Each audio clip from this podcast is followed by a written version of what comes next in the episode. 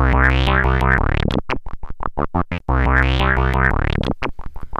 und herzlich willkommen zur Reformschule.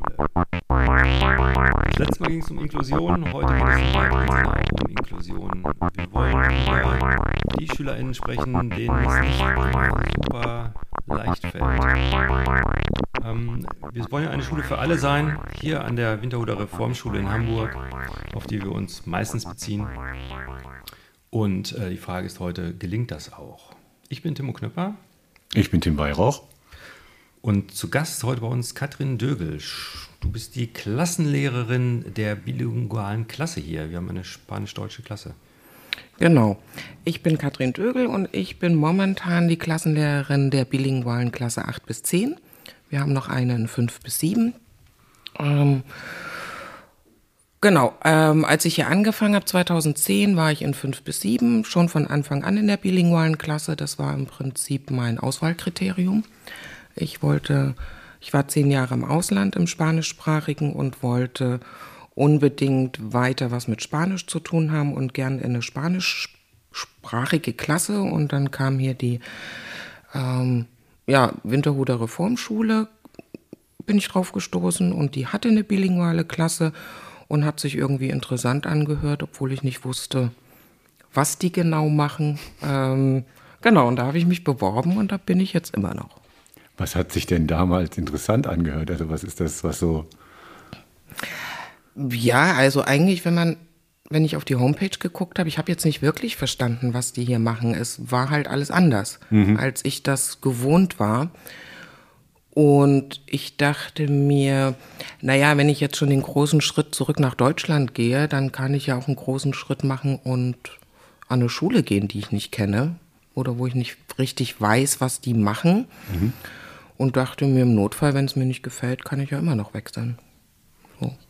Aber jetzt bin ich das elfte Jahr hier.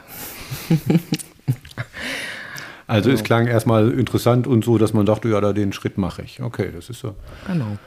Also ich hatte dort, ich war auf Gran Canaria, habe ein paar Jahre in der Grundschule gearbeitet und hatte da schon einen ganz fortschrittlichen Schulleiter, der mit Altersmischung arbeiten wollte und mhm. ohne Bücher und so. Und das konnte ich mir einfach alles gar nicht vorstellen.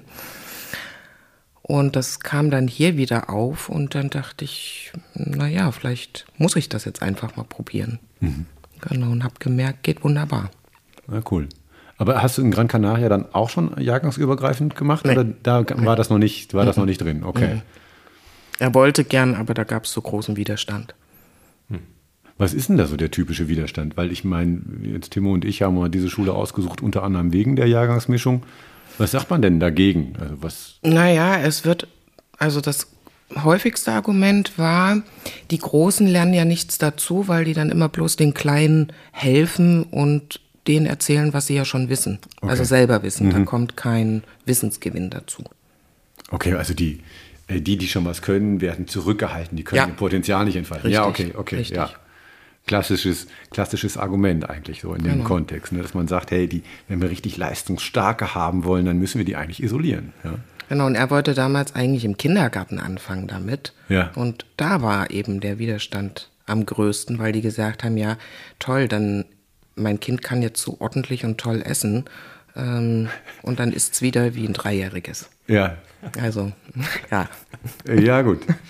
Das, äh, die, die Erfahrung kann ich aus dem Kindergarten zum Teil bestätigen. Das ist, äh, kann aber auch sehr, sehr lustig sein. Ähm, wobei die, die Gesamttendenz war schon, dass alle eher ordentlicher ist. Aber gut. Ja. Und jetzt hast du ja das ja jahrelang erlebt mit dem Jahrgangsübergreifenden und warst eher dagegen. Was, was ist denn der große Punkt, wo du sagst, naja, also vorausgesetzt, du bist jetzt dafür oder denkst, dass es eine gute Sache ist, was ist daran gut oder richtig? Was ist deine. Dein also, ich finde das richtig toll. Also, einmal ein ganz egoistischer Grund.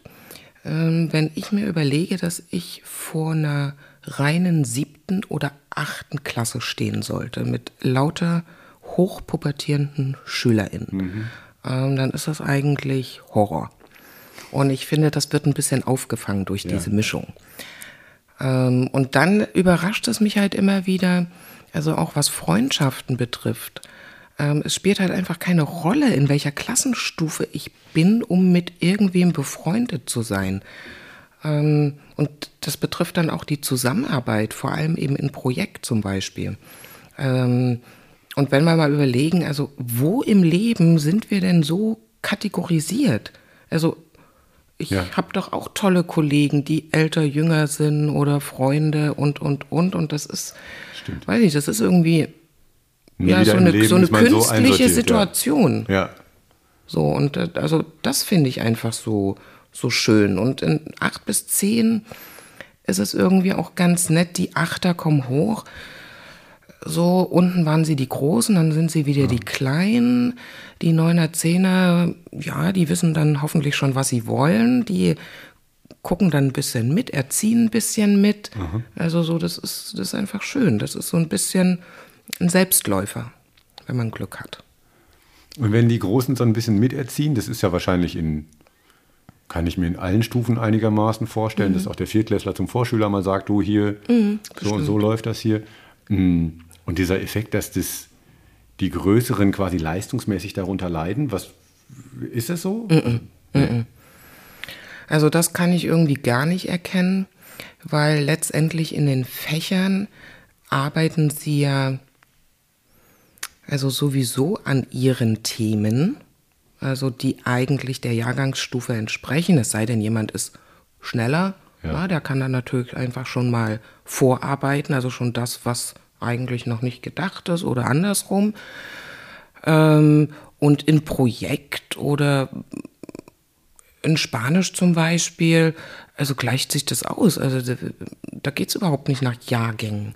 Also wer was, keine Ahnung, ich kann gut mit denen arbeiten, mit denen arbeite ich zusammen, wir verstehen uns gut, ich weiß, da kommt was bei raus und dann ist es echt egal, ob das achte, neunte, zehnte oder wie die Zusammensetzung ist. Das ist, finde ich richtig schön, das zu sehen, wie sich das einfach so von selbst gestaltet. Ja, das hört sich toll an. Ich habe, ähm, wenn ich so von außen, ich habe äh, ähm, einen Sohn in der zweiten, eine Tochter in der fünften, also ne, 0 bis 4 und 5 bis 7 muss man sagen, aber es ist jeweils die Stufe, in der sie sind. Mm, Da stelle ich schon auch fest, ja, sie haben auch mal äh, ältere Freunde oder jüngere Freundinnen. Ähm, erlebst du, dass man das so richtig fruchtbar machen kann im Schulalltag? Oder was, was, was macht man als Lehrerin dafür, dass man wirklich sagt, hey, ich habe hier dieses Potenzial von, von dieser Mischung? Was ist das Geilste, wo du sagst, das hole ich da raus, weil das macht es dann super, weil du hast es jetzt schon anklingen lassen. Die Zehner gucken ein bisschen auf die Achter, das stelle ich mir auch sehr sympathisch vor, dass es da ja wahrscheinlich ein bisschen ruhiger zugeht, weil die Zehner auch mal sagen, naja, Moment, jetzt mach mal langsam. Ich weiß, Genau. du bist voller Energy, aber hm, jetzt hier ein bisschen auch was lernen. Ähm, was, was ist das, wo du sagst, das ist mein, mein schönster Hebel in dieser Altersmischung? Und jetzt Hebel gar nicht funktional gemeint, sondern das ist das Beste, um Gemeinschaft zu stiften in, in so einer heterogenen Gruppe. Also ich weiß jetzt, glaube ich, nicht so ganz, was du meinst. Ähm, Naja, also, jetzt mal ganz, ganz einfach gesprochen wäre, du nimmst alle Zehner und sagst, ihr bringt den Achtern Englisch bei. Ja? Aber das wäre jetzt so sehr stofflich. Ich meine, so vielleicht gibt es was für die Gemeinschaft, wo man sagen kann, weil Altersmischung hat ja zum Beispiel auch Risiken. Ja? Also in der Grundschule ist ja durchaus so, dass manche Vierer schon extrem rumrennen und die Vorschüler denken noch so, Alter, ich war gerade noch im Kindergarten, das sind ja Riesen hier, ja. Äh, das macht mir vielleicht sogar Sorgen oder macht mir Stress, ja. Ähm, und ich denke, das muss man ja, diese Gemeinschaft gestaltet man ja mit als Lehrerin. ja, aber die gestaltet man ja sowieso, egal ob man eine Altersmischung hat oder nicht. Also ich bin ja schon Ja. in der Verantwortung, was dafür zu tun, dass meine Klasse auch eine Gemeinschaft ist. Also unabhängig, ob die jetzt gemischt sind. Ich glaube, üblich ist, wenn die, egal ob jetzt die äh, Vierer in fünf gehen oder die Siebener in acht, also ob, meistens haben wir so ein Patensystem, ne, um die erstmal ein bisschen aufzufangen. Da ist es so, dass dann jemand, der schon in der 5 bis 7 ist, der, Genau. dann kommt der Vierer und dann sagt der Fünfer, ah ja, komm, ich nehme dich ein bisschen an die Hand. Genau, und meistens ist das ja dann so, dass, also, was in 8 bis 10 zum Beispiel macht das dann in der Regel, also ein Achter oder dann ein Neuner, weil die Ja. sich noch kennen. Na, die hatten Ja. irgendwie noch eine Verbindung. So, und dann laufen die dann eine Weile mit und dann merkt man ganz schnell, wie sich das verläuft, wie sie, also wie die sich zurechtfinden, wie die dann selber Freundschaften knüpfen. Ja, und für Klassengemeinschaft, also muss man ja eh was tun. Sei es mal Konfliktmanagement mhm. irgendwie sich da auszuprobieren, auch wenn man jetzt nicht der Profi ist. Ähm, die Wandertage sind dafür da oder die, also Tutstunden oder ähm, Gruppenrat, wie es jetzt heißt. Also ein Selbstläufer ist es nicht. Was tun muss man schon. Mhm. Und da ist egal, ob gemischt oder nicht gemischt. Wo, wo wir gerade dabei sind, dieses, ja, also die Gemeinschaft gestalten. Was ist denn das Alltäglichste dabei? Also was ist so die, die Haltung? Jetzt hast du gesagt, es gibt ne, Wandertage oder besondere Stunden. Was, ist, was macht man als Pädagogin im Alltag? Im, nebenbei quasi, um dieses, diese Mischung, diese Heterogenität von Menschen. Ich glaube, das ist gar nicht so einfach zu beantworten. Also ich weiß auch nicht, ob wir das immer bewusst machen oder ob da vieles unbewusst läuft. Also ich muss natürlich versuchen, irgendwie alle im Blick zu haben. Und ich persönlich finde, mm, also leistungsmäßig bei mir an zweiter Stelle, mhm. sondern ich bin der Meinung, es muss allen gefühlsmäßig gut gehen mhm. in meiner Klasse. Also jeder muss morgens gerne kommen, okay. ohne irgendwie sich Gedanken zu ma machen zu müssen, ähm, dass er blöd angequatscht wird oder was auch immer. So, weil ich glaube, dieses Wohlfühlen ist die Voraussetzung, um überhaupt Leistung zu erbringen. Ja. So. Naja, und je nachdem, wie man seine Leute im Blick hat, also da geht es ja dann auch los mit, weiß ich nicht, zum Beispiel meine bilinguale Klasse. Mmh also die ist schon besonders, weil wir einfach ganz viele spanischsprachige SchülerInnen da drin haben. Und für die ist das oft wie so eine zweite Heimat. Mhm. Ne, also manchmal haben wir Leute, die sprechen ganz wenig Deutsch. Und dann wird oft gesagt, ja, wieso steckt ihr die denn in die Billigklasse? Da lernen sie doch erst recht kein Deutsch. Mhm.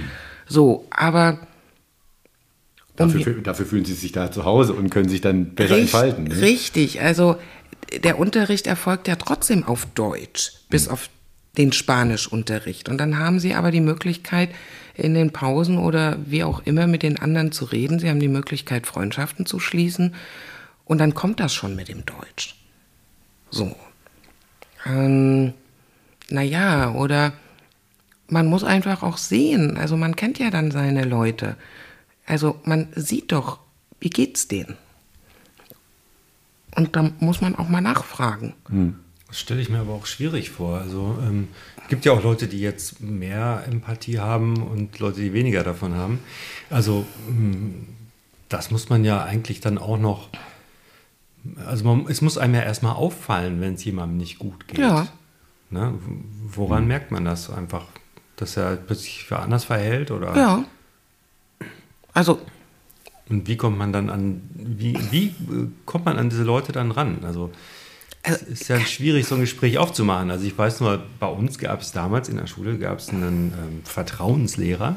Mhm. Da wusste ich aber eigentlich nie, wer das ist. Oder irgendwann wusste ich es mal völlig irrelevant, ob ich es wusste oder nicht, weil ich wäre niemals zu einem Lehrer mit meinem Problem hingelaufen. Und äh, gleich, trotzdem habe ich viele Lehrer gehört, damals auch schon, die gesagt haben, meine Schüler können mit mir über alles reden und haben gedacht, das würden wir auch. Haben wir aber nicht. Nein, natürlich nicht. Aber ich glaube, das ist auch ein bisschen typabhängig. Und ich denke mal, dass das auch jeder irgendwie anders macht. Aber ich gehe einfach hin und frage, was ist los? So, und dann gucken sie, nee, nix. Ich sage, ja doch. nee, ich sage, doch, ist doch was. Naja, hm, so. Und entweder fangen sie dann an zu reden oder ich sage einfach, du, wenn du willst, wenn du reden willst, dann kommst du einfach mal zu mir. Und das machen auch manche. Und natürlich manche, also gehen darauf nicht ein. Mhm. Ja. So, das hat man natürlich auch. Und dann, ja, dann muss man sie halt ernst nehmen in ihrem gerade Liebeskummer oder was auch immer sie bedrückt und naja, weiß ich nicht. Und je nachdem, was es ist, also so manchmal hilft es ja einfach nur zuzuhören. Hm. ohne großen Tipp zu geben oder versuchen, eine Lösung zu finden oder an unseren tollen Beratungsdienst also hinzugehen und zu sagen, du, pff, das überfordert mich gerade, da weiß ich gar nicht, was ich machen soll. So, also da, ich finde, das ist halt ganz wichtig, wenn, wenn die auch merken, dass wir merken, wenn was nicht stimmt. Ja. So, das natürlich nicht immer. Also kann man überhaupt nicht garantieren, aber ich finde, da, wo man die Vermutung hat, sollte man einfach mal nachfragen. Ich merke gerade, es ist total ein Thema, äh, wo man schon merkt, es ist ein bisschen schwieriger, Worte zu finden, sich darüber auszudrücken, weil es hat ja schon, ist jetzt vielleicht in unserer Kultur nicht so üblich, über diese, über diese Beziehung zu sprechen. Ne? Es wäre jetzt viel leichter zu sagen, naja, was hast du in Mathe für einen Plan? Was machst du in der 5, 6, 7? Wie geht es dann weiter? Wie ist der bilinguale Unterricht geplant und so? Da kann man schnell und gedankenlos rausfeuern oder auch mit vielen Gedanken. Ähm, und diese Ebene zu sagen, naja, das hängt von Empathie ab, das hängt ja, wie ist die Klasse insgesamt drauf, wie sind die Menschen drauf, die ich anspreche. Ähm, das wäre so, wäre so cool, wenn man da auf ein Niveau kommt, als Kultur meine ich, ja, also jetzt mal in dieser Schule, in unserer Kultur überhaupt, äh, dass sowas leichte Themen sind, dass das easy anzusprechen ist. Dass man sagen kann, ja, da, da öffne ich mein Herz, ähm, da gehe ich in Kontakt, sei es so oder so. Ähm, und dann findet sich eine Öffnung und dann gehen wir in Beziehung oder irgendwie so, ja. Ähm, Aber das ist ja das Schlagwort Beziehung. ja. Also ohne Beziehung kann ich ja gar nichts machen. Also die muss ich irgendwie haben, sonst geht gar nichts. Also so. Und das Thema finde ich ist so schwer, weil ich kann ja jetzt auch nur über mich berichten. Ja. So, das macht ja, glaube ich, jeder anders. Ja, aber du bist ja schon ein Typ, der, der relativ entspannt in Beziehung gehen kann.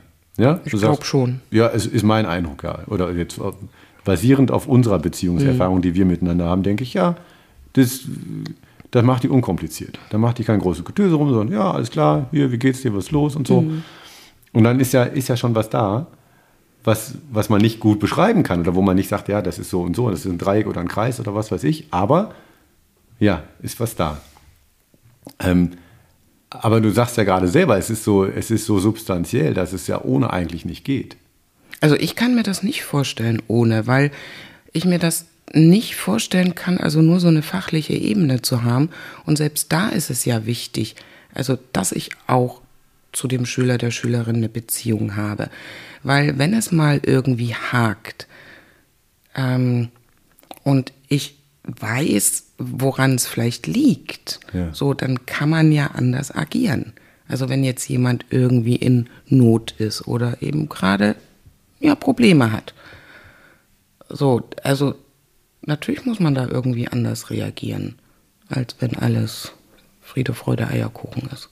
Ja. Und ich glaube aber, dass so Beziehung hier an der Schule schon ein großes Thema ist. Also ich behaupte jetzt einfach mal so generell das Kollegium, wir haben schon eine besondere Beziehung zu unseren Schülern oder Schülerinnen im Vergleich zu anderen Schulen.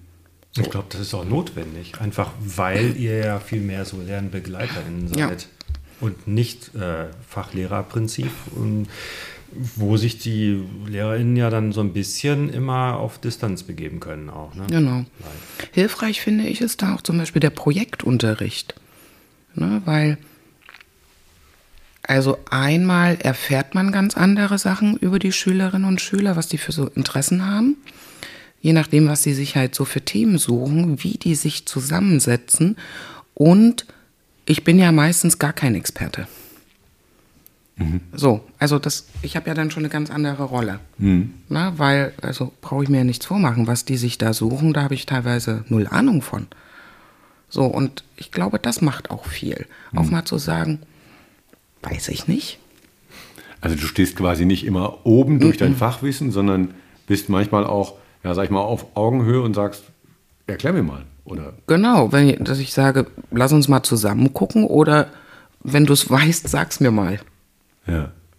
So, das, das trauen sich viele nicht. Ich meine jetzt nicht hier bei uns an der Schule, aber das ist ja oft so ein glaube ich, so ein Punkt, dass man als Lehrperson so diese allwissende Person ist, was ja völliger Quatsch ist. Also, na, ich sollte jetzt nicht ständig nicht wissen, was Schüler oder Schülerinnen mich fragen, aber so in bestimmten Situationen ist das völlig legitim. Ja. Und das nehmen die einem auch gar nicht übel. Also das, da gucken die hier nicht mal komisch. Es ist so. Ja, ja. So, das finde ich sehr schön. Da hilft aber bestimmt auch, dass man eben bis zur neunten Klasse hier keine Noten geben muss. Ne? Also du hast es mal gesagt, Tim, in so einem Gespräch. Ja, ja. Also wenn du mir jetzt eine Note geben würdest, dann wüsste ich gar nicht, wie wir unsere Beziehung jetzt erstmal wieder richtig Genau, weil ich- sollten, weil es dann dieses Gefälle gibt. Ne? Ja, es macht Beziehungen kaputt, wenn man den anderen versucht nach äußeren Maßstäben zu bewerten. Dann in dem Moment steigt man aus der Beziehung ja aus. Ich weiß nicht, ob das so stimmt. Also, ich muss ja den Neunern und Zehnern, den muss ich ja Noten geben. Ja, okay, aber so. wie, wie, wie und läuft das? trotzdem habe ich doch noch eine gute Beziehung. Ich, Okay. Aber hier werden die Noten ja auch so ein bisschen mehr ähm, zusammengefunden, habe ich immer das Gefühl. Also die SchülerInnen können sich sehr gut alle selbst einschätzen, finde ich. Und dann ist es natürlich auch nicht dieses, ich bewerte dich so von oben herab, es ist meine Macht, dich so und so zu bewerten. Genau. Sondern es ist so ein, nee, wir gucken, wo du stehst und wenn du meinst, das, da bist du besser, dann Ja, und ich finde, man muss halt darauf achten, dass es gerecht ist. Ja. Also das ist ein ganz großer Faktor, der also für Schülerinnen wichtig ist, dass sie das Gefühl haben, das ist gerecht. Und ich muss es natürlich dann erklären können. Also warum hat der jetzt die Note und der die, obwohl doch so. Und dann kommen wir auch wieder so zu diesem. Ähm, es gibt doch dieses tolle Bild mit Fisch und Affe und Ja, ja. Elefant und hin und her und wo dann irgendwie einer Lehrer vorne steht und sagt, im Sinne der Gleichberechtigung bekommt ihr alle die gleiche Aufgabe. Ja. Klettert auf einen Baum. Ja. So, das finde ich ist irgendwie so ein schönes Bild. Gerechtigkeit ist eigentlich ein ähm, sehr, sehr interessantes Thema, weil, weil alle SchülerInnen ja mit anderen Voraussetzungen erstmal hier sowieso ankommen. Ja. Ja, und das Schlimme ist, was ich jetzt häufig merke, also gerade die, die so aus finanziell schwierigen Verhältnissen kommen, die sagen das ja nicht. Also wenn es geht, gar nicht. Und das darf gar niemand mitkriegen. Und das sind oft Sachen, also ich weiß jetzt gar nicht, worauf ich hinaus wollte. Also bei manchen Sachen, auch wenn man eine gute Beziehung hat, ist es schwer dahinter zu steigen, weil es für sie beschämend ist und sie bestimmte Sachen einfach nicht, die wollen nicht, dass das bekannt wird. Ja. So. Und das macht es oft auch schwierig. Ähm, so gerade, wo das losging mit dem Lockdown. Ne? Also klar, die du bist ja vielleicht als Elternvertreter mit den Computern und WLAN zu Hause und, und, und. Aber auch jetzt, ich sage das mittlerweile nicht mehr, aber ich habe auch oft gesagt, ja, druck dir das doch schnell zu Hause aus. Ja. So, das sagen die aber nicht, wir haben keinen Drucker, sondern sie haben es dann einfach nicht. Ja. Wobei ich dazu sagen muss, ich bin in der Generation, weil ich, warum sollte ich einen Drucker haben? Ja, also es ist ein riesiges, klobiges Gerät, das Lärm macht, regelmäßig nicht funktioniert. Meine Beziehung zu Druckern ist, obwohl ich einen dicken IT-Background habe, sehr gestört. Ich mag Drucker überhaupt nicht. Ähm, ich würde mir nicht aus finanziellen Gründen keinen kaufen, aber naja, egal, da müssen meine Kinder dann irgendwie anders durch. Ähm, aber dieses Gefühl aus Scham, nicht richtig da sein zu wollen, das, das kenne ich total gut. Ähm, und wenn ich dann höre, dass es äh, heutzutage, obwohl ich, ich muss mal einmal ein Erlebnis, was ich als Schüler hatte, ich bin auf Mathe, ich war im Mathe-Leistungskurs und dann habe ich Abi gemacht. Und ich sollte eben unserem Mathelehrer quasi eine kleine Laudatio halten. Ja, und habe gesagt, du, äh, Walter, ich, also ich habe das mit Mathe, das habe ich alles nicht verstanden, aber jetzt bin ich ja fertig. So und irgendwie hat der dann mir zugerufen aus dem Publikum, ja, aber du hast dich als Mensch echt toll entwickelt. So und ich war so, ich stand oben auf der Bühne mit dem Mikro und bin echt rot geworden, ich, weil was mir in dem Moment fast schmerzlich bewusst wurde, ist, dass der mich gesehen hat als Mensch. Das habe ich aber, obwohl ich den mochte und obwohl wir uns auch hin und wieder mal so ein Scherz zugeschmissen haben, ähm, war mir das überhaupt nicht bewusst, dass der mich als Mensch sieht. Und es hat mir in dem Moment, als er es mir gezeigt hat, am letzten Tag, äh, hat mir das total, hat mir das was bedeutet, aber es hat mich eben auch irgendwie gerührt und schmerzhaft berührt. So. Ähm, und das finde ich schon krass. Das, also das war schon auch eine Schule, die auch auf Beziehung geachtet hat, Gesamtschule und so. Die wollten schon alles irgendwie ein bisschen anders und neu machen. Ich war auch der erste Jahrgang in der Schule. Ähm, aber ich war auch so verblüfft, dass er eine Beziehung zu mir hat, offensichtlich, die ich gar nicht wahrnehme. Wenn man damit anfängt, dann kann man nicht mehr aufhören. Also, wenn man anfängt, das zu sehen, Ja. dann kann man ja nicht mehr weggucken. Kannst du uns mal den Eingang in dieses äh, Rabbit Hole beschreiben? Also was sind so klassische Dinge, wo man sagt, das ist so eine Zuschreibung, die man klassischerweise macht in der Schule? Oder Naja, also bei uns muss ich gestehen, höre ich relativ wenig Zuschreibungen, aber es wird ja gesprochen von Kopftuchmädchen, von den Förderkindern, von den Inklusionskindern. Also warum? Also na, wir, wir ordnen die ja so von Schubladen ein, wenn wir sowas sagen. Natürlich vereinfacht es, ist es für uns einfacher, weil wir gleich wissen, wer gemeint ist. Aber das Ja. heißt, wir haben den ja auch schon in der Schublade drin. warum machen Menschen das mit den Schubladen? Also ja, irgendwie ist es einfach nur, wofür ist das? Macht es das einfacher Ja. wirklich? Ja, ich glaube schon. Also ich glaube schon, dass unser Gehirn ähm, einfach danach strebt, Ordnung zu halten Ja. und Sachen zu vereinfachen. Und ich denke, es hängt damit zusammen. Und ich sage ja auch gar nicht, ich, also dass ich frei davon bin, aber was ich gemerkt habe, ist, dass mir immer öfter auffällt, wenn ich gerade mal wieder in so einer Schublade denke oder so ein Stereotyp hab, wo ich dann so denke, "Ah, Katrin, das kannst du doch nicht denken. Ja. So, aber doch, man denkt es, aber zumindest fällt es mir jetzt auf und Ja. ich spreche es vielleicht nicht aus oder ich mache es nicht. So, und das ist ja irgendwie so ein Anfang. Also wird ja davon ausgegangen, wir haben das erlernt, also werden wir es auch wieder verlernen. Ich glaube, das ist ähm, auch ganz klar, wie man, wie man aufgewachsen ist. Ähm, ich war vor ein paar Jahren mal in Mannheim unterwegs, setze mich in die Straßenbahn und gucke mich um und sehe eigentlich gar keinen anderen Weißen. Es sind alle möglichen Hauttöne um mich rum. Ja. Und das fällt mir auf. Und in dem Moment denke ich, ja, warum fällt dir das überhaupt auf und so? Na klar, jetzt fällt mir das auf, weil ich so aufgewachsen bin. Und das Wichtige ist jetzt zu sagen, ah, guck mal, ich habe viel zu lernen. Ne? Ich habe mein, meine, meine Wahrnehmung wurde irgendwie ge getriggert so, ich habe irgendwas Ja, wir haben das so. erlernt, Und ja. dann muss man einfach nur sagen, ja, okay, ich, es ist mein Ding, mich, mich jetzt weiterzuentwickeln. Genau. Ne? Wo, wo andere sagen, die sollen weg, Mhm. weil das nicht, nicht dem entspricht, wie ich aufgewachsen bin oder Mhm. so. Ich will das wieder haben wie damals. Ne? Das ist einfach das Mindset dahinter. Zurück auf den Kartoffelacker. ähm, Aber aber, also, das ist ein richtig spannendes Thema tatsächlich. aber jetzt nochmal Frage an dich, Timo. Ähm, stellst du dir das nicht auch so vor, dass wenn man irgendwie gerade in so einer Organisation wie Schule arbeitet, wo einem jeden Tag Vielfalt präsentiert wird, man hätte doch dann die ganze Zeit die Möglichkeit, oder eigentlich, was heißt die Möglichkeit? Also selbst wenn ich bestimmte Gruppen identifizieren kann, anhand zum Beispiel äußerer Merkmale, also die sich jetzt auch nicht, das, das Kopftuchmädchen, das gibt es als äußerliches Merkmal, die könnte ich in eine Gruppe zusammenfassen. Aber dann habe ich doch den ganzen Tag die Gelegenheit zu merken, okay, aber die ist ja völlig, dieses Kopftuchmädchen ist ja völlig anders als dieses. Also die, die unterscheiden sich ja auch in ihrer Gruppe so heterogen. Also wenn man mal mit denen spricht, wenn man mit denen Kontakt hat, das hat man ja als Pädagogin äh, ständig, dann merkt man, also dann ist doch spätestens, dass man sagt, das muss sich das doch, doch auflösen.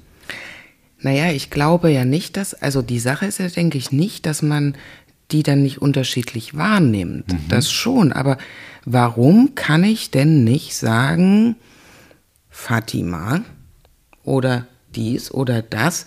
Ich sag doch auch nicht die weißen Jungs. Ja, genau.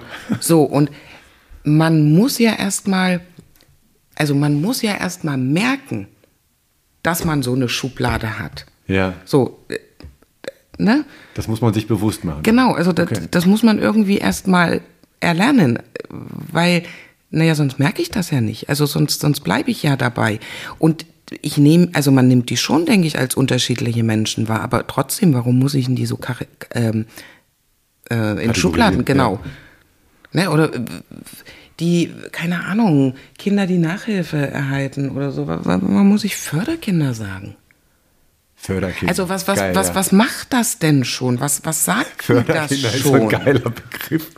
Förder. Das sind Kinder, äh, die wir fördern müssen. Während wir die anderen, die normalen, die müssen wir nicht fördern. Naja, ne? ja, ja, es so, ist, äh, es hat doch unterschwellig, also halt eine Bewertung. Ja, ja, ja. Da sind wir auch schon mitten in diesem äh, in Inklusionsthema, ne? dass man ähm, auch da ja ständig Töpfe aufmacht, am besten mit Diagnose, äh, wo man sagt, ja, guck mal hier, das ist so ein ADHS-Typ, ja, mhm. der kann überhaupt nicht still sitzen, so. Zack, hast du so ein Label, wo du sagst, oh, das ist ja aber komfortabel, da kann ich mich gleich viel besser fachlich drüber austauschen, was, was das für Leute sind, ja. Inklusion heißt ja, also wir nehmen alle so an, wie sie sind. So, und dann muss ich die doch nicht extra benennen. Ja. Wichtig ist, was man aus der Erkenntnis dann macht. Ne? Überlegt man, hm, wie will ich denn das jetzt annehmen? Sehe ich das als was Negatives oder ist das okay für mich? Also, so, ich glaube, das macht es dann auch.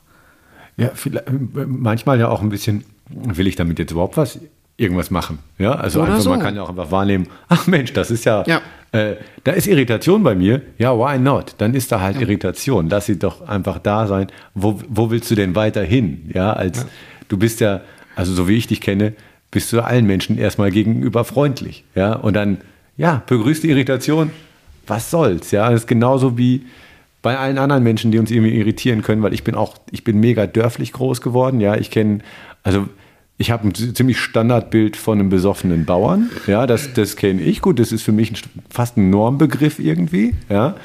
Ähm, und dann ziehe ich irgendwie in die große Stadt. Auf einmal gibt es es gar nicht mehr. Ja. Es gibt hier wenig betrunkene Landwirte. Habe ich, hab ich ganz selten in meiner Umgebung. Und daher irritiert mich, äh, irritieren mich äh, ganz viele Menschengruppen auf einmal irgendwie, ja, die hier in Hamburg unterwegs sind. Ähm, und manchmal merke ich auch, dass das anstrengend für mich ist. Ja? Also wenn ich mich in einem Bierzelt irgendwie äh, einigermaßen sozialisiert heimisch fühle sozusagen äh, und hier in Hamburg in der Straßenbahn manchmal denke, oh meine Güte, ja, da fliegt mir das Blech weg. Und auf der anderen Seite so, ja, äh, pff, was soll ich jetzt machen? Also äh, irgendwann muss ich ja eh aussteigen. Und zu dem konkreten Menschen äh, gelingt es mir auch irgendwie immer eine Beziehung aufzubauen, die irgendwie unabhängig davon ist, was das erste Erscheinungsbild ist. Aber die, und die Sache ist ja dann, finde ich, auch noch, also dann muss man mal gucken, wie sind denn so Kollegien zusammengesetzt? Also. Ja. Naja, erstmal ist das ja sehr homogen. Alle unge verdienen ungefähr gleich viel. Alle haben ungefähr denselben Bildungslevel. So, ne? Erstmal würde man denken, das ist erstmal eine eher homogene Truppe, ne? Also glaube ich, ist es auch so, es hat jeder seine persönliche Geschichte, ne? Aber sagen wir doch mal.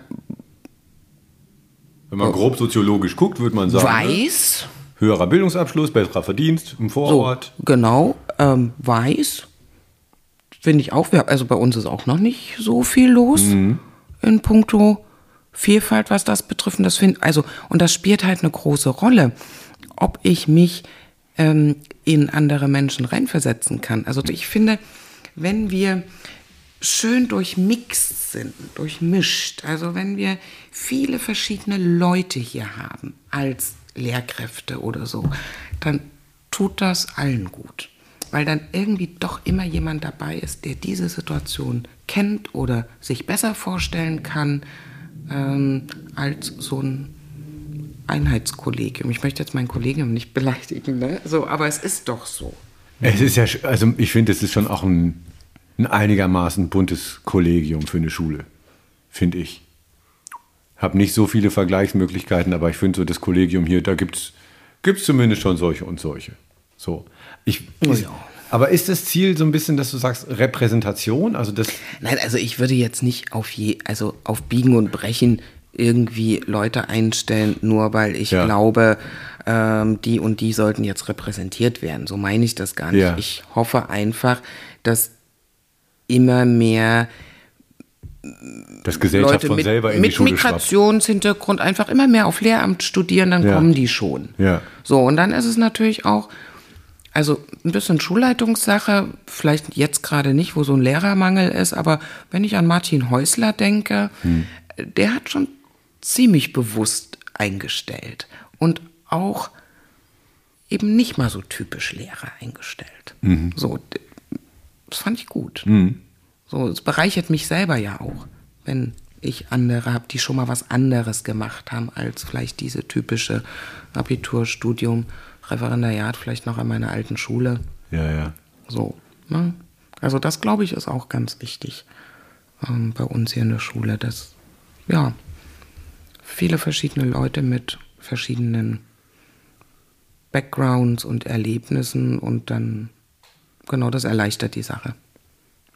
Ja, das glaube ich auch. Aber es braucht halt Menschen, die solche Erfahrungen gemacht haben.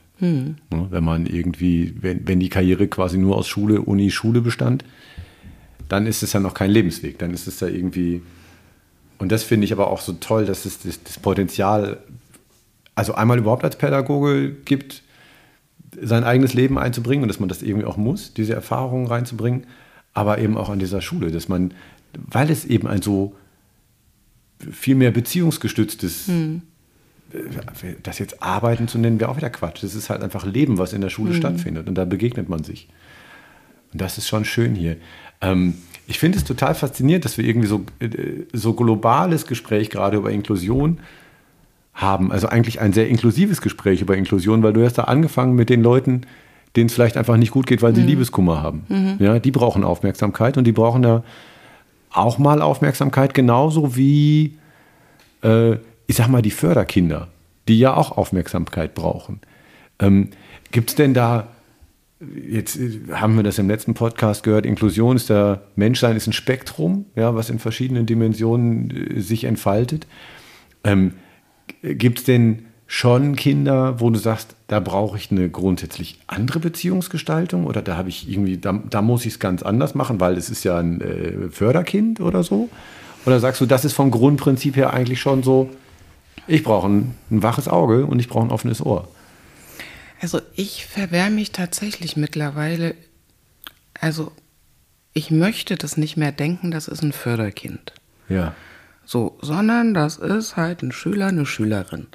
Und das heißt auch nicht immer, dass die besonders viel Hilfe brauchen. Vielleicht brauchen die in irgendeinem Fach eine Unterstützung und sind sonst völlig fit. Und jemand anderes hat halt ganz andere Bedürfnisse. Also, dass man einfach gar nicht guckt, also es, es sind einfach deine Schüler und Schülerinnen und du siehst einfach, hier braucht jemand Hilfe. So, und dann je nachdem, was es ist und natürlich nach, je nach Person versucht man, denke ich, das irgendwie passend zu machen. Gelingt auch nicht immer. Also, wie auch, ne? Aber so, ein ein Wundermittel gibt's nicht. Und also, sonst würden wir jetzt schon wieder die Schubladen aufmachen. Ja. So, und Inklusion ist ja dieses, alle machen mit. Ne? Also so alle. Ja. Also das wäre eigentlich das große Ziel, wenn wir das irgendwie nicht mehr benennen und einfach gucken, wer braucht denn jetzt gerade Hilfe und aus welchem Grund. Ja, deshalb fand ich unseren Einstieg so spannend, weil wir erstmal ganz allgemein darüber gesprochen haben. Ja, Beziehung. Ja, Menschen. Äh, Ja, mit denen kann man ja irgendwie reden oder Kontakt aufnehmen. Ähm, und da steckt aber eigentlich das ganze Thema Inklusion voll drin, Ja. weil das kann man äh, grundsätzlich und prinzipiell auf jeden Fall mit jedem Menschen machen. Ist man nicht als Lehrkraft öfter auch mal überfordert, wenn Ja. Schülerinnen jetzt aus einer, ah, weiß nicht, schwierigen familiären Situation sind oder was, die, da kann man ja gar nicht, das kann man ja gar nicht kompensieren in der Schule. Die sind ja unter Dauerstress eigentlich dann. Also das ist sowieso also sehr anstrengend, wenn man sich auf diese Gefühlsebenen begibt, weil einem ja klar sein muss, also ich, wenn ich nachfrage, was ist los, dann muss mir auch klar sein, da könnte etwas mehr dahinter stecken. Und etwas mehr heißt auch etwas mehr Arbeit vielleicht. Ähm, und Ja, also ich finde, das ist ein ganz großer Teil unserer Arbeit, also der m, mich oft viel mehr anstrengt, als jetzt vielleicht einfach meinen Unterricht zu geben. Und ja, ganz deprimierend ist es dann, wenn man sich hilflos fühlt und nicht weiterkommt. Hm. Ich mittlerweile versuche ich das aber so zu sehen, selbst wenn ich da jetzt nicht ganz viel ändern kann, ist es doch aber trotzdem eine Hilfe, dass der Schüler oder die Schülerin weiß, hier ist aber jemand, der interessiert sich für mich und der hört mir auch mal zu und wo es geht, versucht er oder sie zu helfen. Also ich sag auch bei bestimmten Sachen, ich sag, du, ich kann da jetzt nicht wirklich viel machen. Oder, also jetzt seit Corona sind tatsächlich immer mehr Auffälligkeiten so im psychischen Bereich. Mhm. Und das überfordert mich komplett. Kannst du ein, zwei Sachen. Ja, Depressionen, Panikattacken, ähm, irgendwelche Phobien, die sich ausgebildet haben, war vielleicht vorher auch schon da, ne? Also das weiß ich nicht und ist dadurch irgendwie vielleicht verstärkt worden. Und sowas überfordert mich komplett. Hm. Und das sage ich aber auch. Und hm, wie gesagt, manchmal ist es einfach okay, dass man zugehört hat und dass sie vielleicht auch dann mal kommen können und sagen, Frau Dögel, mir geht's so schlecht. Ich habe gerade wieder so eine Attacke und die müssen gar nicht viel erklären. Und dann sagt man, ja, komm, so geh mal kurz dahin, dahin oder machen wir das und das. Ja, und wenn nicht, gehe ich dann halt zum Beratungsdienst tatsächlich. Ja.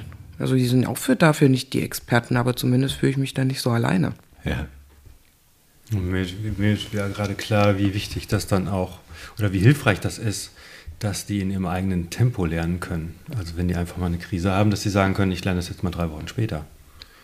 Also dass das diese Schule überhaupt zulassen kann, das finde ich dann wieder ganz hervorragend. Also wieder mal ein Beleg dafür, dass das der richtige Weg ist. So. Ich wollte noch mal ein, äh, ein, Gegenstück, Timo, zu deinem, du hast es ja gerade gesagt, wie, man kann es ja nicht kompensieren. Ja, und es ist ja auch, äh, es wäre natürlich eine großartige Idee, wenn jeder Mensch, der in einer Schule arbeitet, mit Mitteln ausgestattet wäre, das alles zu kompensieren.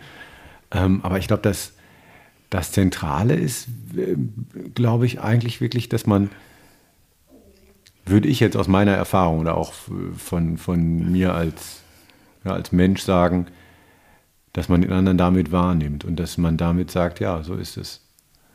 Ähm, weil das, was viele Situationen, was die meisten Situationen in der Kindheit oder überhaupt bei Menschen zu traumatischen Situationen werden lässt, ist, dass man sich damit alleine fühlt und keinen, niemanden hat, der einem das glaubt oder der, das, der daran Anteil nimmt. Und ich glaube, deshalb ist ein ganz wichtiger Anteil zu sagen, wie geht's dir? Ich sehe, dass es mhm. dir so geht. Und dann, ja, da ist das und das. Wenn man sich traut, das zu sagen, ist das ein, ein riesiges Ding, setzt wirklich eine einigermaßen solide Basis voraus, wobei Kinder sehr empfänglich sind auch für Beziehungsangebote, muss man auch sagen, Kinder, Jugendliche.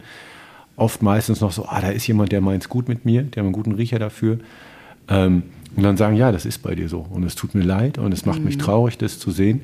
Das ist für, für Kinder auf jeden Fall viel mehr, als wenn man sagt, ich gucke mir das nicht an, ich spreche nicht mit dem, weil ich kann dem eh nicht helfen. Ja? Selbst wenn man nur sagt, hey, ich merke, dein Vater ist aggressiv und ich sehe auch, oh, du, da war ganz schön los wieder was gestern, merke ich dir an. Und dann jemanden zu haben, der sagt, ja, okay, da werde ich, ich merke gerade, wie es ein bisschen weich bei mir wird, wie ich berührt bin. Das sind, äh, das sind Situationen, auf die dieser Mensch sein ganzes Leben lang zurückschauen kann, weil er merkt, da war ich nicht alleine. Ich war mhm. nicht alleine mit dieser Situation. Und ähm, das hört sich vielleicht manchmal wenig an, aber ich glaube, je weniger wir Angst haben, dass wir das ganze Ding kompensieren müssen, ja, und das gilt wahrscheinlich vor allen Dingen für Menschen, die viel mit anderen Menschen zu tun haben, eben wie, wie LehrerInnen, äh, desto mehr kann man sagen, hey, ich, ich weiß, dass dir das so geht. Das ist, das ist schlimm, es macht mich traurig und es macht mich auch wütend. Ich würde die, am liebsten die Welt umdrehen dafür, dass es dir besser geht. Komm, ich gebe dir ein Arbeitsblatt und ein Taschentuch. Ja, nicht gemein gemeint, nicht zynisch, aber einfach so, ich weiß, dass es bei dir so ist. Weil die Einsamkeit und das ist, dass einfach kein Zeuge dafür da ist, äh, dass man manche Situationen erlebt. Das kapselt einen von, von der Gemeinschaft ab. Und das ist ein wichtiger Schmerz bei, bei traumatischen Erfahrungen zumindest. Ich kenne das von meinen eigenen Kindern auch, wenn es da irgendwie ein Problem gibt und dann erzählen sie, was los ist, dann hat man so diesen Impuls, dieses Problem zu lösen. Ja. Das wollen die aber oft gar nicht. Die wollen eigentlich nur, dass man zuhört hm. und sie lösen das Problem dann schon selber. Die kommen dann schon zurecht.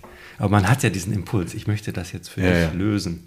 Ja, ja. Da muss man sich echt bremsen teilweise. Ich hatte mein, mein Entschuldigung, warst du fertig? Ja. Ich hatte mein, mein, eins meiner äh, tollsten Erlebnisse in der Erziehung meiner Kinder war, äh, meine Tochter war irgendwie fünf und mein Sohn war drei und der war schon manchmal sehr äh, raumgreifend. Und meine Tochter manchmal dann so, oh, jetzt bin ich, also die hat lange gebraucht, bis sie, bis sie wütend geworden ist. Und dann stand sie so vor ihm und war schon so richtig in Wallung. Und ich habe gesagt, jetzt hast du richtig Bock, ihn zu schlagen, oder? Und sie so, ja. Und dann war es aber auch irgendwie gut. Und ich habe aber auch nicht gesagt, nein, du darfst deinen kleinen Bruder nicht schlagen. Das habe ich an anderer Gelegenheit schon auch mal gesagt. Aber ähm, es hat den Druck abgebaut. Sie hat sich gesehen gefühlt in ihrer Wut, in ihrem, ich möchte ihn jetzt hauen, ich möchte den. So, okay.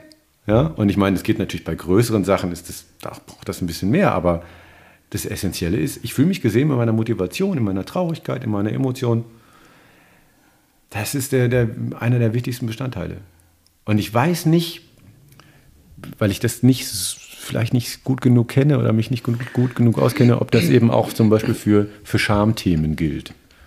Weil man da ja viel schwieriger an die Menschen rankommt. Ich weiß, dass du manchmal dich hier nicht gut fühlst, weil du kannst dich kannst dir die Klassenfahrt nicht leisten oder den Apple Pencil nicht oder sowas. Da stelle ich mir das schwierig vor. Aber ich glaube, auch die Menschen möchten einfach dazugehören und selbstverständlich dazugehören. Und damit gesehen werden. Das behaupte ich jetzt mal so. Wenn wir mal überlegen, also wie langsam wirklich so Veränderungsprozesse in Schule stattfinden, das ist der Hammer. Das ist Wahnsinn, obwohl viele schon sagen, es ist nicht mehr zeitgemäß und, und, und, und, und, und, und. Also, habe ich auch mal auf einer Fortbildung gehört. Schools change slower than churches. oh, slow. oh, oh. Na, und Okay. also, boah. Ja, Es, es gibt keinen finanziellen Sog. Ne? Wenn irgendwie Audi ein neues Auto baut und sie können irgendwo 10.000 Euro sparen pro Modell, dann ist es, wird es sofort umgesetzt. Da wird Ja. gar nicht gefragt. Aber in, der, in der Schulkarriere, es kommen ja irgendwie am Ende äh, Menschen raus aus der Schule und ja, da kann man, da ist ja auch mal das Klagen in der Gemeinschaft groß. Das, ja, die können immer weniger, die werden balala. Ja. Oder eben auf der anderen Seite auch die Lobeshymnen. Ja, Mensch, was die alles lernen, ganz toll. Ähm, aber es ist, lässt sich nicht monetär festmachen. Und wenn, wenn das die Währung, die wichtigste Währung in der Gemeinschaft ist, dann, ja, weil welchen Grund gibt es, das äh, nachzusteuern? Guck dir die neuen Entwürfe für die Bildungspläne an. Das Lieber nicht. Fachlehrerprinzip, ja. Notenvergabe, äh, gleiche Abschlüsse für alle, bundesweit möglichst. Also das ist, äh, es ist keine Öffnung von diesen Prinzipien in Sicht, auch nur an, ansatzweise. Es wird zwar irgendwie von Inklusion gesprochen, sechs Zeilen lang im Anfang, aber mit dem, was danach kommt, kann man das überhaupt nicht umsetzen. Das lässt sich ganz schön zusammenfassen in dem Satz, äh, Schule ist ein Subsystem der Gesellschaft. Naja, auch alleine dieses, da weiß ich nicht, dieses ewige Thema, dieses Aussortieren schon äh, ab Klasse 5 und dann vielleicht nochmal in Klasse 7. Also, das ist doch schlimm. Also, ich, ich finde das wirklich schlimm. Aber da sind wir wieder vom Anfang bei diesem Argument. Also. Ähm, wenn, wenn man die Eliten nicht zusammenpackt, dann werden die gebremst von den anderen. Ne? Das ist genau das wieder. Deswegen wollen dann ja Leute aussieben und ne, die Leistungsstarken zusammenpacken. Aber dass man, also wenn man, hier lernen sie ja auch auf unterschiedlichen Niveaus, trotzdem gemeinsam. Es geht ja auch. Naja, und, und ich finde es auch eine Vermessenheit, wie man sich, also wie man in Klasse 4 eine Laufbahnempfehlung geben kann. Also wir haben manchmal in Klasse 8 Leute, wo ich so denke, das ein Abschluss wird? Und dann macht das Klick im Kopf, warum auch immer, und dann legen die los und man denkt so, wow, äh, wie habt ihr denn das jetzt gemacht? So, aber die haben halt einfach die Möglichkeit. So, ich. Warum muss man sowas machen? Also, warum ist das nötig, ne? Oder im Gymnasium dann hat auch mal ein Direktor zu mir gesagt, also in Klasse 6, wenn die aussortiert werden, also wenn die auf die Stadtteilschule müssen, das ist ein sozialer Abstieg für die Familien. Ich, ich, also, was macht das mit den Kindern? Ne? Ja. Also, so, was macht das mit denen? Ich habe es nicht geschafft. Also, ein, einmal frühzeitig schon, ich habe es nicht aufs Gymnasium geschafft. So, dann war ich drauf, aber weiter habe ich es auch nicht geschafft. Ich finde das ganz schlimm. Ja, also, zu, dem, zu den Besten gehörst du schon mal nicht mehr. Das ist die Aussage. Und es ist irgendwie äh, so wahnsinnig viel menschliches Talent verschenkt, weil es ist ja einfach, die Message ist so kacke. Dass man so denkt, äh, ist doch völlig egal, wo du bist. Mach aus deinem Leben eine gute Sache und dann bist du auch in der Gemeinschaft irgendwie ein, ein produktiver Teil oder ein Teil, der sich gut fühlt oder eben auch ein unproduktiver Teil, der sich gut fühlt. Aber es hilft ja keinem, irgendwie am Ende gesagt zu haben, ja, gut, dass wir dir einen Stempel aufgedrückt haben, dass du eben nicht so geil bist. und hätten wir einfach nur die Stadtteilschule, hätten wir das alles nicht. Ja, Ich würde das auch sogar noch ein bisschen weiter im Alter ähm, drehen. Ich verstehe auch gar nicht, warum man überhaupt einheitliche Abschlüsse braucht. Warum kann nicht jedes Kind entscheiden, ich mache meinen Abschluss in dem und dem und dem Fach? Weil das meine Interessen sind. Und dem gebe ich nach. Warum muss ich hier bestimmte Sachen erfüllen, die sich irgendwer mal ausgedacht hat, dass das wichtig ist? Ja, und ähm, es gibt zum Beispiel auch die Diskussion, auch wieder in diesen Hamburger Bildungsplänen, Entwürfen, ähm, früher, bis jetzt gilt noch, 60 Prozent zählt die mündliche Note und 40 Prozent die schriftliche. Und jetzt soll das geändert werden auf 50-50. Das Schriftliche soll mehr zählen. Und da frage ich mich auch, warum kann das Kind das nicht selbst entscheiden? Wenn jemandem das Schriftliche nicht liegt, dann soll er oder sie doch 100% mündlich machen können oder andersrum. Warum denn nicht? Also was ist das für eine offizielle Qualifikation, die die Kinder dann mitschleppen? Das interessiert sowieso nachher keinen. Die Leute gucken ja in die, in die Bewerbungsunterlagen ähm, und haben ein Gespräch mit denen und haben eine Probezeit, die werden schon feststellen, was die Leute können. Aber ist das so? Also ich, ich glaube irgendwie, also diese Noten, ne? Ich denke, um irgendwo reinzukommen, sind die halt einfach erstmal entscheidend. Also, dass doch noch viel auf diese Noten geguckt wird, zumindest wenn viele Bewerbungen sind. Mhm. So, dass das erstmal so ein Punkt ist, wenn ich nicht durch irgendwas hervorsteche, dass ich da vielleicht erstmal eben nicht die Chance auf eine Probezeit kriege und, und, und. Und das, also das finde ich so schlimm, mhm. weil diese Noten halt so nichtssagend sind. Also wenn, wenn man mal überlegt, was die bei uns im Projekt lernen. Also was die da wirklich alles lernen. Mhm. Ähm, und dann steht da einfach nur Projekt. Mhm. So, weiß ich nicht, E3. Ja, und wenn man, also wenn man jetzt Bericht, also ich kann mir tatsächlich nicht vorstellen, wie ich das machen sollte, ne? Für jeden Schüler so ein Berichtszeugnis zu schreiben. Aber wenn man das machen würde, also da könnte man ja wirklich so detailliert Stärken hervorheben, die in einem Zeugnis halt nie sichtbar werden. Und also, also ich habe die, äh, nützlicher wäre das. Die Grundschulzeugnisse meiner Kinder waren ja eben in, in Berichtsform verfasst und das ist, äh, das sind schöne Texte, sehr wertschätzend äh, auf die Stärken raus, auch für das Kind motivierend formuliert, so hey toll, dass du dich da einbringst, mach das doch gerne noch mal öfter, wo du denkst, hey ja, du verstehst schon, dass das liest schon raus, dass das Kind sich vielleicht gerade nicht mega viel beteiligt, aber dass es schön ist, wenn es sich beteiligt und dass es eingeladen ist, das öfter zu tun. Also das für äh, es ist einfach viel schöner, als wenn da steht mündlich vier oder so. Ah ja, und, und das meine ich, meinte ich vorhin auch so mit Projekt. Also gerade wenn wir dann bei den Älteren sind, wo es vielleicht um Ausbildung geht, ne? Wenn da drinne steht, keine Ahnung, du kannst super im Team arbeiten, du schaffst es, deinen Arbeitsprozess zu strukturieren. Meistens kommst du zu tollen Ergebnissen mit super Präsentation, so, so, so. Das ist doch was ganz anderes als Projekt. Ja, auf jeden Fall. Man kann es nicht so gut in eine Datenbank äh, reinskalieren. Ne? Das ist immer die, Schwierigkeit. Der hat eine 1, der hat eine 2, alles klar, der Einser muss der sein, der besser passt auf die Stelle.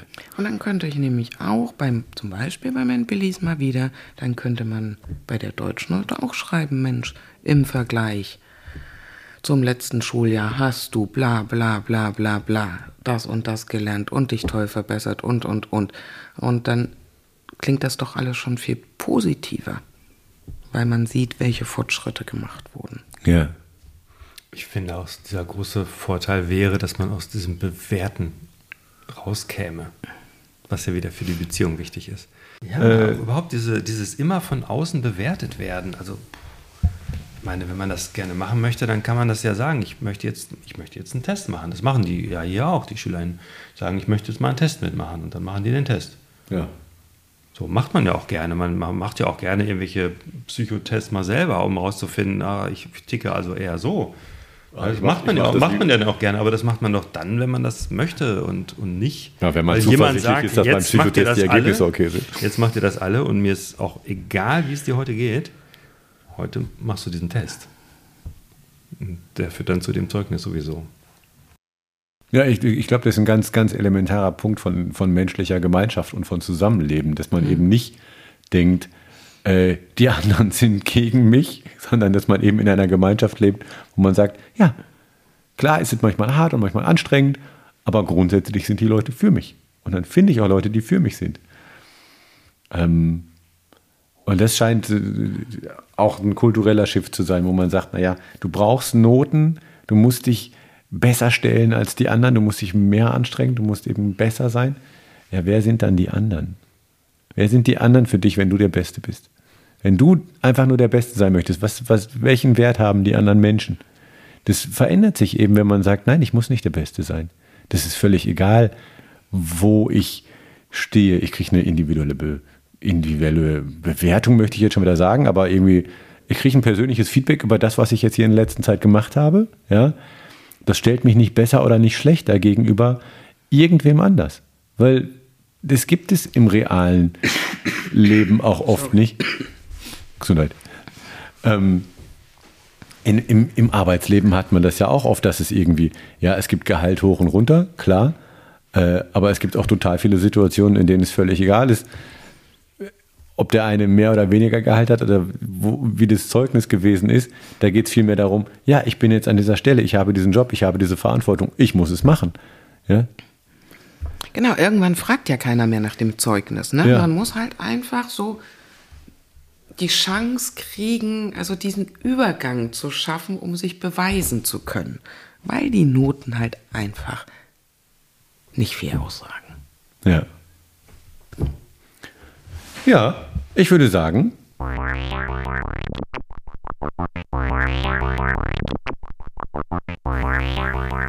Das war ein hervorragendes Gespräch, wunderschön. Das hat mich auch sehr berührt zwischenzeitlich. Ich, ich möchte mich auch nochmal entschuldigen bei allen, allen Landwirten mit Leberschaden. Ähm, das war gar nicht persönlich gemeint, aber es, ja, so bin ich halt ein bisschen aufgewachsen. Das war der Rundgang Reform Schule mit Katrin. Ganz herzlichen Dank fürs Zuhören. Ihr findet, ihr findet unseren Podcast auf allen gängigen Portalen. Ihr findet unsere Webseite auf www.rundgang-reformschule.de. Und da findet ihr auch die Möglichkeit, uns zu unterstützen. Herzlichen Dank an dieser Stelle an alle, die das bereits tun. Und ja, damit einen wunderschönen guten Tag euch. Danke fürs Zuhören und bis dann. Thank you.